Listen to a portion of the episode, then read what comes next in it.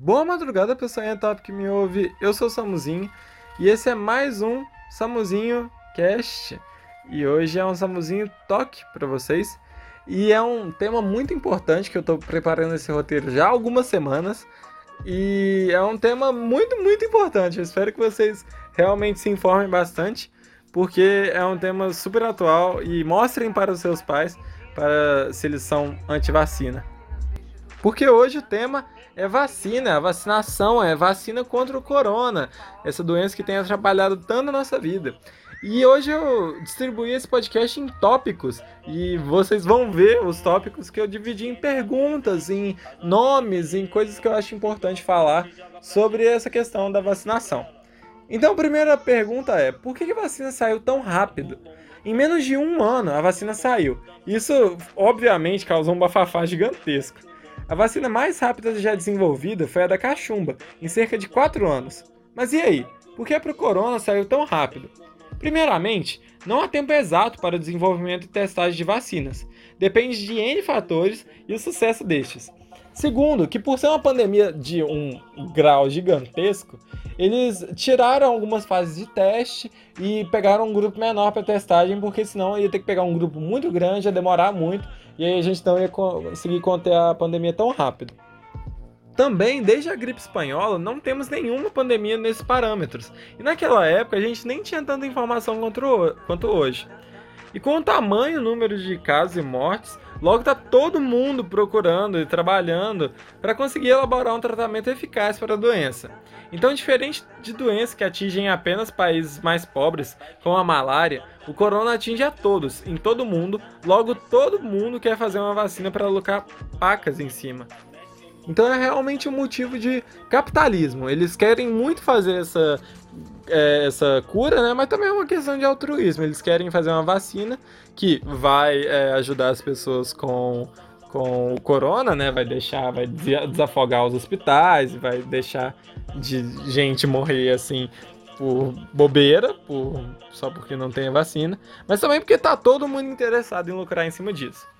Que vacinas estão disponíveis e testadas atualmente? A vacina de Oxford, produzida em cooperação com a empresa AstraZeneca, tem taxa de eficácia entre 62% e 90% nos casos gerais, dependendo da dosagem. Sua forma de agir em conjunto com o sistema imunológico é diferente, portanto, ainda está em fase de testes. Tipo, não é, ela já passou das fases 1, 2 e 3, né? Mas ela é uma forma, uma tecnologia nova de vacina. Não que isso tire sua segurança. Porém, não há comprovação de efeitos colaterais ou falsa taxa de eficiência contra a Covid-19.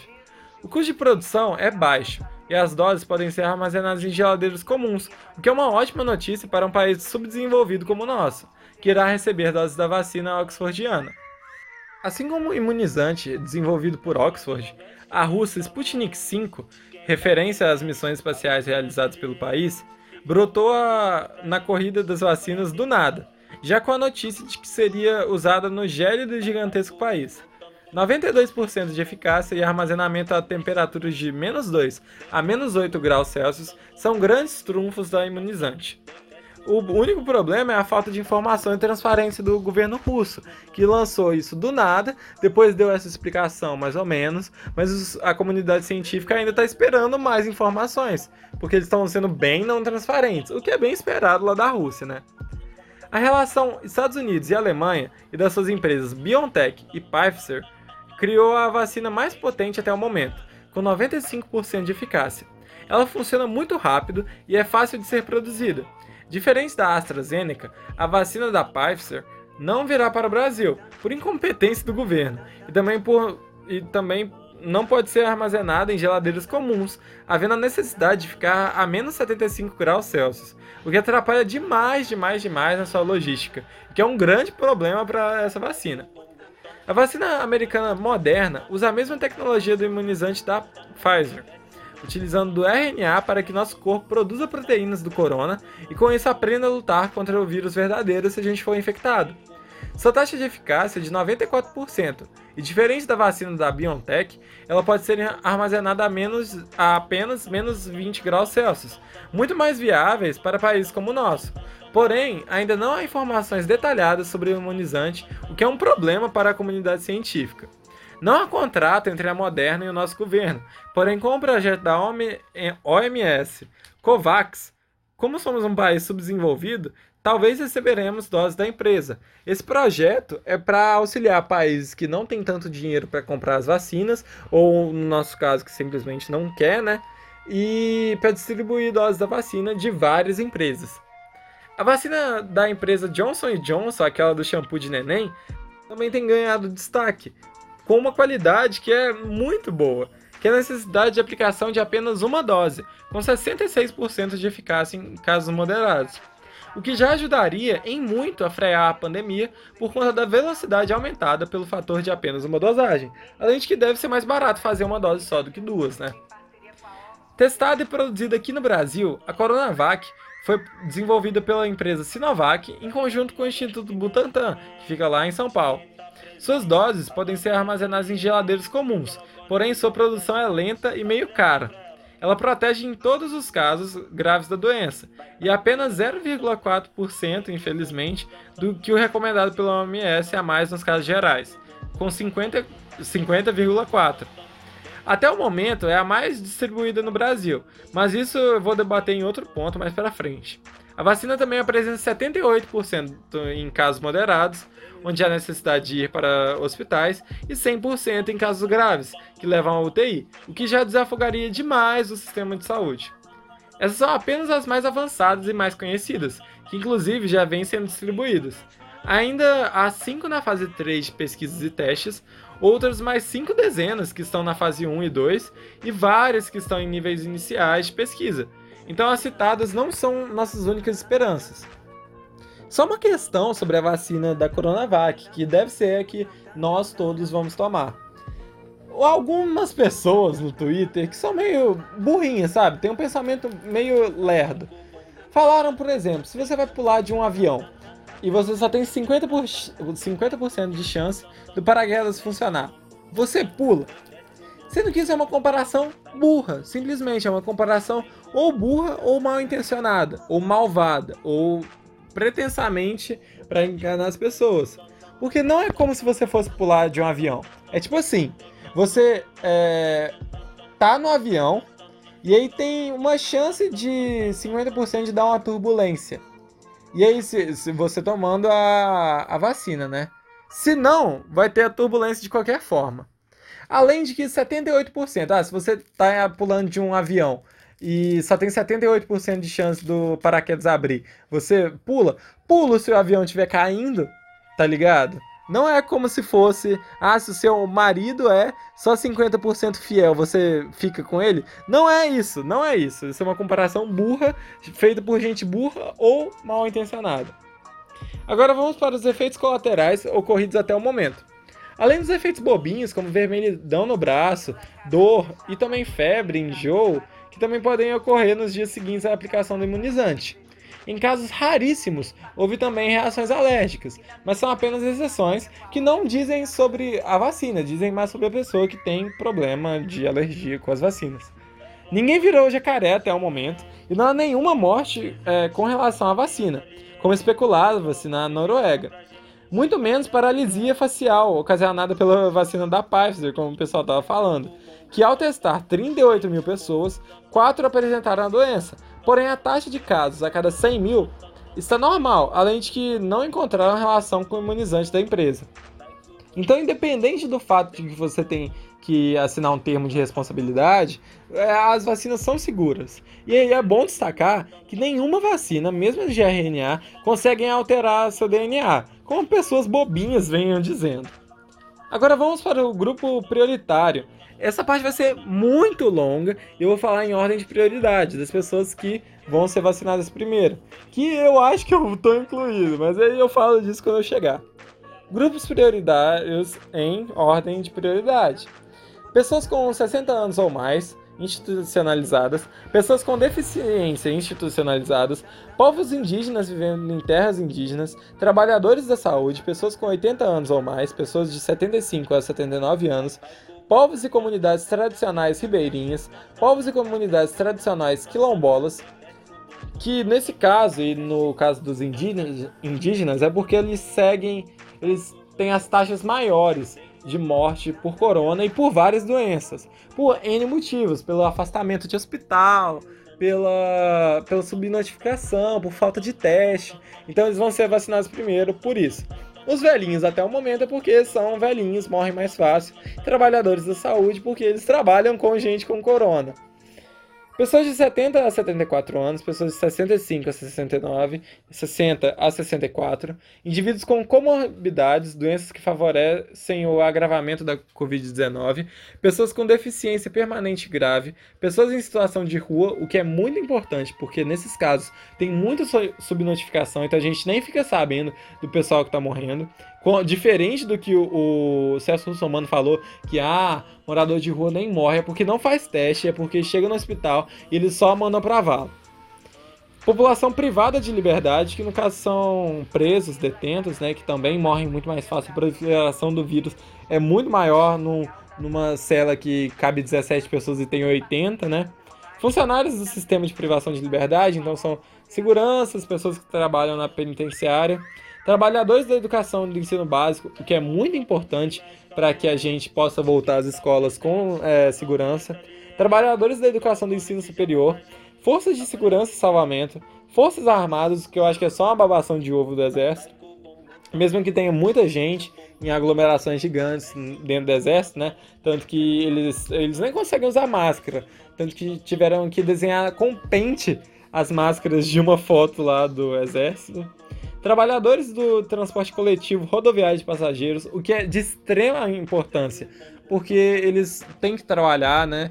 E eles ficam lá no ônibus lotado, que é uma coisa muito, muito ruim e muito que propicia muito a proliferação do vírus, ainda mais que ele tem que ficar lá o tempo todo perto de pessoas que talvez estejam infectadas em um local fechado trabalhadores de transporte metroviário e ferroviário, trabalhadores de transporte aéreo, trabalhadores de transporte aquaviário, caminhoneiros, que eu acho que também é pela questão da subnotificação, trabalhadores portuários e agora a, a, parte que talvez eu me encaixe, se Deus quiser, só tô fazendo isso de, de desculpa para eu achar que eu vou tomar a vacina rápido, que são os trabalhadores industriais. A minha carteira é assinada como trabalhador de uma, de uma empresa de usinagem, ok? Todos esses grupos, muitos grupos, somam 77 milhões de pessoas. Quase um terço, talvez um terço da população brasileira. É muita gente, é muita gente do grupo prioritário. Então, para a próxima pergunta, onde nós, jovens, saudáveis e que não se encaixam nessas características, estamos na fila pela vacina? O Plano Nacional prevê que em quatro meses toda a população dos grupos prioritários é, esteja vacinada e 12 meses para o resto da população. Logo no espaço de tempo entre maio desse ano e maio do ano que vem, talvez a gente esteja vacinado. Porém, no ritmo broxa que a vacinação vem ocorrendo, como por exemplo no dia 31 de janeiro, que teve 35.413 vacinados, o que é um número muito baixo, se manter uma velocidade média mais ou menos que a gente está tendo, a vacinação vai ser difícil e demorada, gastando mais de 100, 100 é, ah, tá maluco. 1.500 dias para a vacinação de toda a população, 4 anos e uns quebrados. Também é bom lembrar que esse plano nacional é bem otimista e parece ser apenas uma propaganda política para acalmar os ânimos do mercado e da população. Até lá no, no Reino Unido, eles estão prevendo um plano de vacinação é, que vai demorar um pouco mais, tipo, mesmo se for menos, é bem pouquinho menos, Sendo que eles têm muito menos gente lá na, de população, então, e aqui tem população muito mais afastada. Então, acho que vai ser uma dificuldade aí para o governo. No Plano Nacional também falou que eles já adquiriram é, 300 mil doses para esse ano, o que é até uma notícia boa, uma notícia é, que é, dá um, um tiquinho de esperança pra gente, porque se isso é verdade, se aplicar tudo isso, a gente já, nossa, vacinou uma puta parte da população onde foi o primeiro local com a vacinação em massa. Como eu disse anteriormente, falando de novo do Reino Unido, ele foi o primeiro país a começar a vacinação em massa, com o uso da vacina da Pfizer. Velhinhos de 80 anos e pessoas na linha de frente do coronavírus, né, foram os primeiros vacinados em 8 de dezembro. A vacinação não é obrigatória e 8 milhões de habitantes do país já foram agraciados com ao menos uma dose do imunizante. Muitos veem isso, até eu, né, como uma luz no fim do túnel, e realmente é, né? Finalmente o, a gente consegue enxergar o fim da pandemia e isso é muito feliz pra gente. Tem outros países também que vêm ganhando destaque e que eu vou, eu acho bom citar, como o Canadá, que já garantiu 10 doses para cada habitante.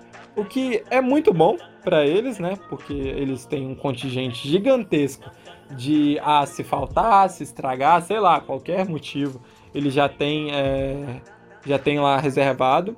Mas um problema é que eles tiveram que depender de outros países, né? Eles não tinham um, uma rede de pesquisa muito grande, então eles tiveram que depender de, do, de relações exteriores.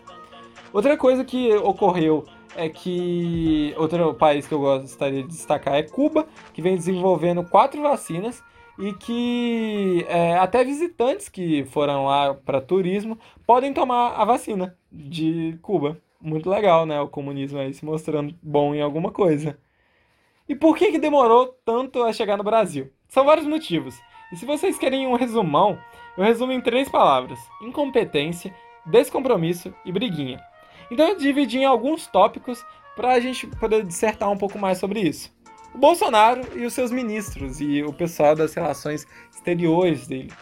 Bolsonaro é e sempre foi um negacionista barato subestimou a doença com palavras desde o início e chamando de gripezinha que morreriam menos de, do que o H1N1, que deixou 796 vítimas, mas também demonstrou que não liga muito para atitudes básicas para o combate do corona, promovendo encontros com seus apoiadores gados com densas aglomerações desmascaradas.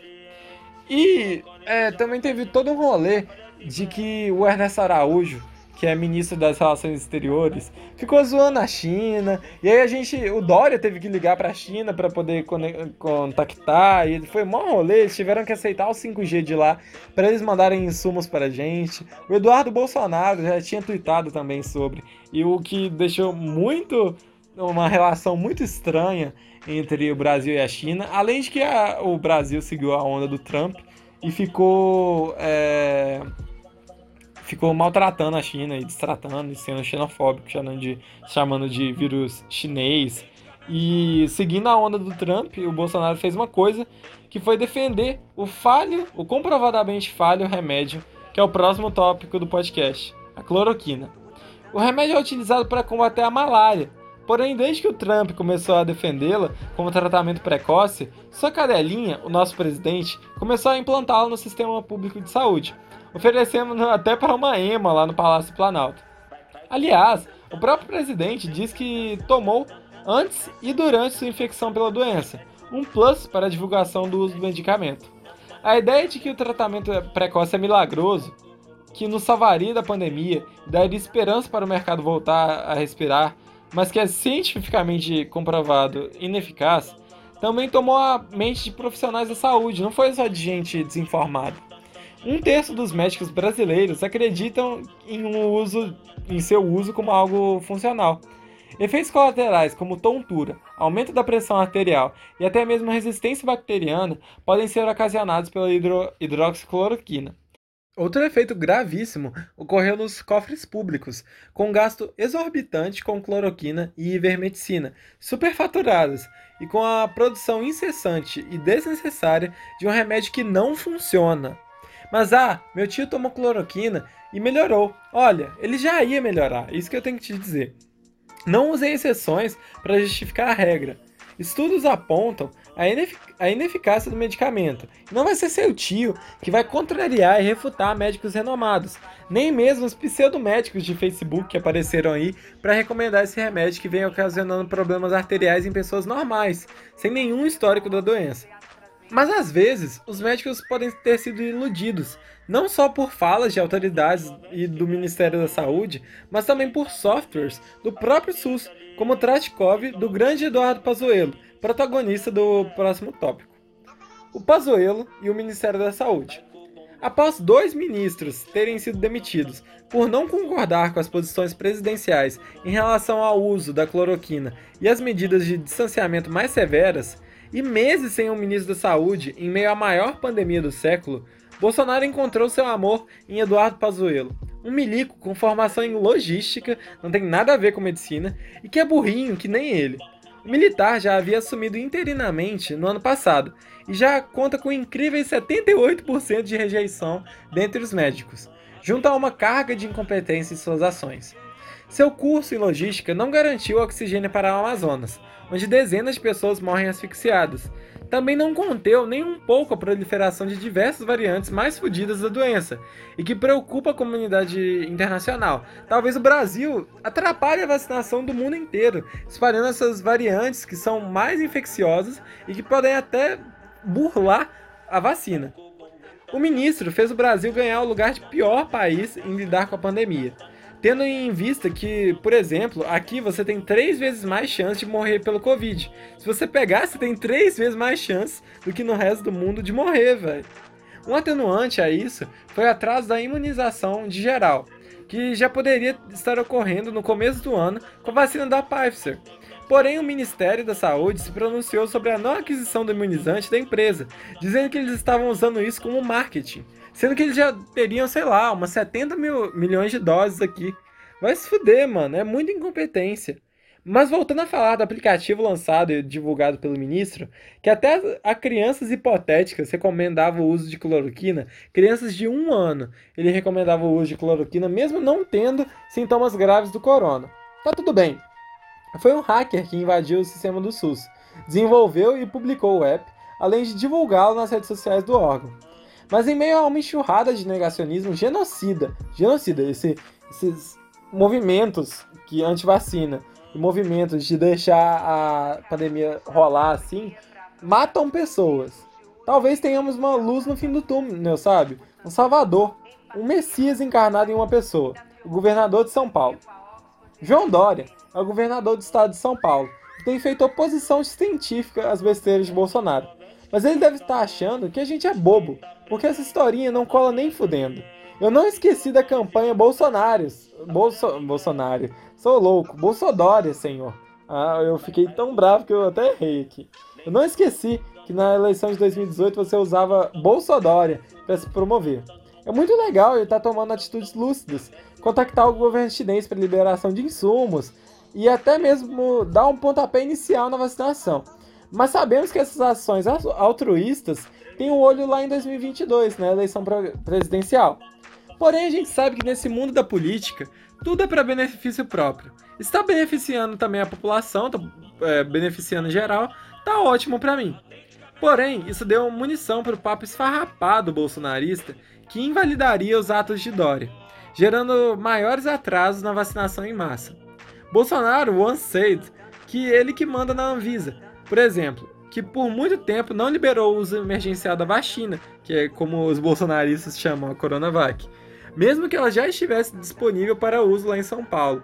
Então o Dória até comunicou que ele só estava esperando o, Bo o Bolsonaro, não, né? A Anvisa liberar, com óbvio o dedinho do Bolsonaro, para poder começar. E a briguinha que eu citei lá, eu acho que é a questão da, da incompetência e da não sei, esqueci as palavras que eu usei, gente. Do descompromisso e da incompetência já ficaram demonstrados nessa parte do Pazuello, do Bolsonaro. Mas a briguinha que teve foi entre o Dória e o Bolsonaro. O Bolsonaro sempre ficou batendo na tecla que o Dória estava querendo ser presidente e que a vacina não era de nenhum governador, mesmo que ele já tenha falado que a vacina é chinesa e do Dória. E aí teve toda essa briguinha, essa intriga desnecessária que atrasou a vacinação no final das contas. E agora vamos para a conclusão, para o um momento final, para falar como está a situação dos locais. Como está a situação aqui no Brasil. Lentamente temos vacinado um pessoal, sabe? Hoje, no dia que eu estou escrevendo esse roteiro, que é dia 3 de fevereiro, temos 2.719.752 vacinados. Isso é bom? É ótimo. Uma esperança em tempos tão difíceis. Mas não é o suficiente, definitivamente. Precisamos de um plano nacional mais rápido e mais eficiente, de menos furadores de fila e de uma logística decente que gerencie isso tudo. E em Minas, compramos os respiradores mais baratos do país, fizemos um plano de distanciamento relativamente bom e nos preparamos com a aquisição de agulhas, seringas e vacinas, além de refrigeradores que são de suma importância. Mas deixamos, assim como o governo federal deixou de comprar vacina de várias empresas, a gente deixou de adquirir a vacina que o Dória tinha comprado, as 46 milhões de doses que ele tinha é, comprado com o dinheiro do governo de São Paulo para distribuir lá em São Paulo. Ele falou que ia distribuir também para outros estados. E a gente não comprou, o Zema não quis comprar. Porém, quase 600 mil doses foram entregues em um primeiro momento, na primeira remessa. Número que ainda é baixo frente à necessidade de urgência que temos. No momento, 196.862 pessoas foram vacinadas em nosso estado. E aqui em Ipatinga, na nossa quentinha terra, com a péssima decisão de sair do programa Minas Consciente, programa que eu falei de distanciamento do governo de Minas, onde Ipatinga se encontrava na pior das ondas, a onda vermelha, onde ninguém pode sair, onde os serviços essenciais não estão abertos, nossa cidade caminha para o afogamento das UTIs, ainda mais com a volta às aulas. Em uma primeira remessa, recebemos pífias 3.214 doses, o que não vacina nem um centésimo da população preocupando a mim, um grande economista renomado, sobre a retomada econômica que o atual prefeito quer trazer. Só alguns recadinhos finais agora que eu já terminei essa pauta. Vamos lá. Usem máscara, passem álcool em gel, acreditem e tomem a vacina. Protejam a quem você ama, sabe? Tomando a vacina e tentando se isolar o máximo possível, para que eles não se tornem uma das 226.309 vítimas dessa triste doença aqui no nosso país, descontando a ampla subnotificação por falta de testes. E só mais um conselho: se possível, xinga o Bolsonaro, faz panelaço, é, pressiona as pessoas, os deputados que você votou, porque isso não pode deixar, não pode deixar isso passar. Apoie, não sei como, pressione seus deputados a votar na CPI da, da pandemia para ver se prende esse presidente genocida e incompetente que a gente tem. Esse foi mais um Samuzinho Toque, com uma pegada Samuzinho News, como foi aquele toque que eu fiz também anteriormente, né? Espero que vocês tenham gostado, espero que vocês tenham se informado sobre essa questão da vacina, sobre a nossa situação mundial. E voltem aí sempre que vocês quiserem ouvir o podcast mais top top de Passírio.